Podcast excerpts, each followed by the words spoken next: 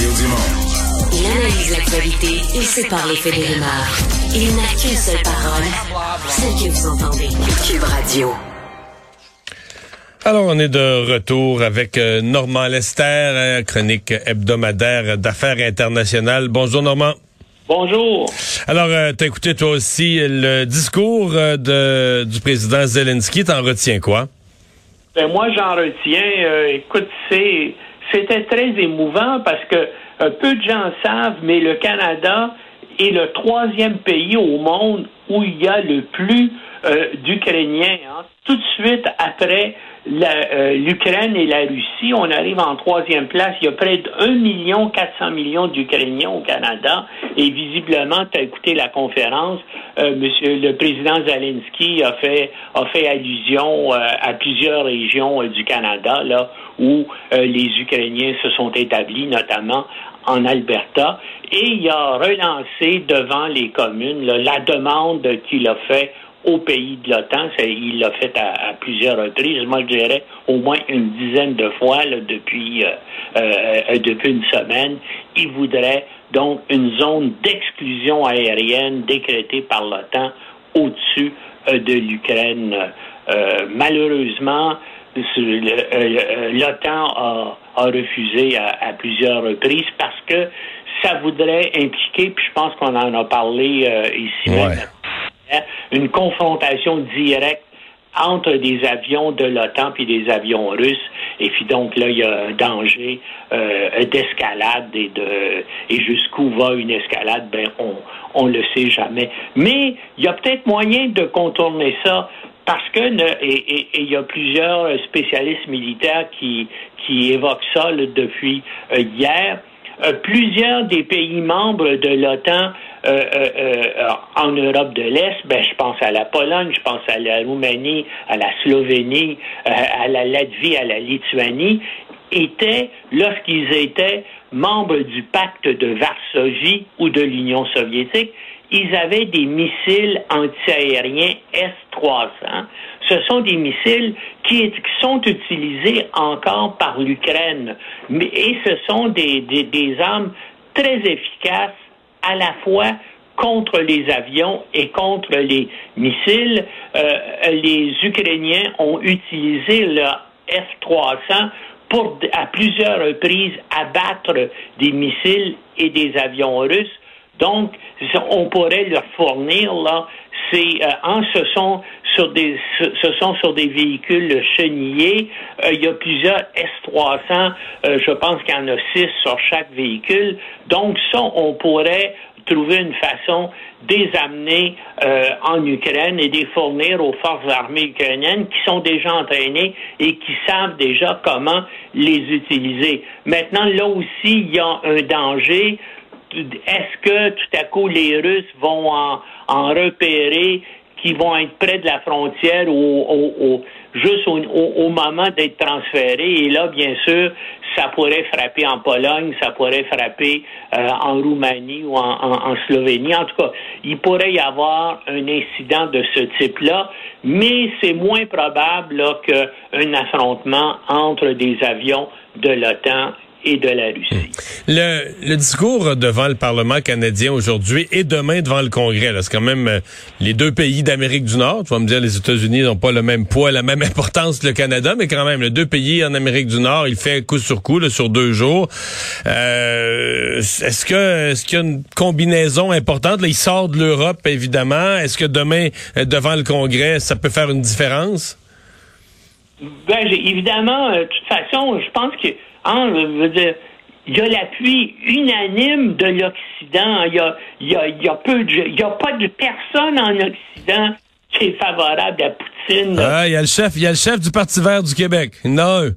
Ah oui, ah bon, ben, je ne savais pas. Ben, t'as vu aussi l'autre chose bizarre, c'est que les Russes ont décidé euh, d'interdire, de déclarer Trudeau et tous les membres euh, du Parlement fédéral persona non grata en Russie, comme s'il y avait beaucoup de gens au Canada qui espéraient aller passer des pas? vacances ou aller s'acheter une tu penses pas Tu penses pas que Justin Trudeau a un compte de banque caché en Russie en rouble?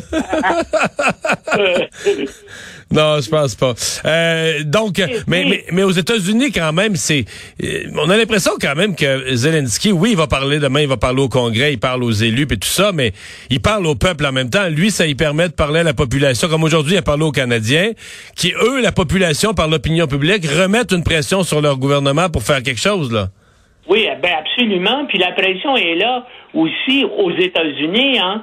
Il y a plusieurs parlementaires des deux partis du côté des républicains et des démocrates qui disent il faut leur donner des avions, euh, euh, des Su-27 et des MiG-29, mais euh, je pense que le Pentagone et les, et les dirigeants militaires de l'OTAN, pour les raisons que je viens que je viens d'expliquer, sont absolument contre ça. Mais il faut continuer à aider, c'est sûr, par tous les moyens militaires non dangereux ou non euh, qui, qui, qui, qui, peuvent pas automatiquement entraîner des escalades. Il faut continuer d'entraîner les Ukrainiens qui réussissent de façon extraordinaire. Écoute, euh, on, arrive, ça fait trois semaines que la guerre existe. Et puis, ils réussissent continuellement à bloquer les Russes. C'est extraordinaire. Ce qui est terrible, c'est que bien sûr, ils en paient le prix et puis leurs grandes villes sont en train d'être transformées en abat de débris par l'aviation euh, russe et, ça, c'est absolument terrible.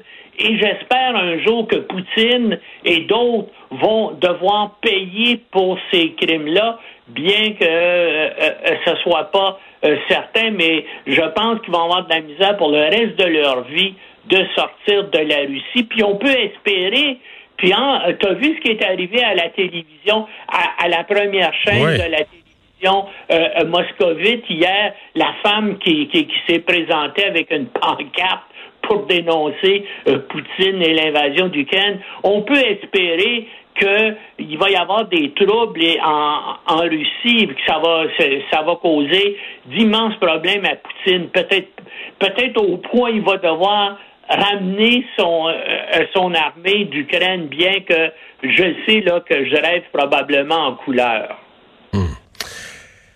Euh, Qu'est-ce que tu penses de l'état, Normand, des pourparlers? Euh, il y a eu rencontre hier, ils ont refixé ça, ils ont remis ça aujourd'hui. On n'a pas trop d'infos aujourd'hui. J'ai vu que les Ukrainiens étaient moins optimistes, disaient qu'il y avait certaines contradictions fondamentales. Euh, Est-ce qu'on pourrait être plus proche qu'on pense d'une d'une entente globale, d'un cessez-le-feu, même d'un retrait des troupes euh, russes?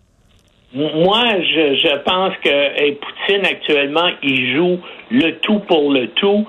Il veut pas être humilié. Et euh, euh, la seule personne, dans le fond, qui pourrait faire pression sur lui et qui a les moyens aussi de, de, de, de faire du mal, c'est Xi Jinping.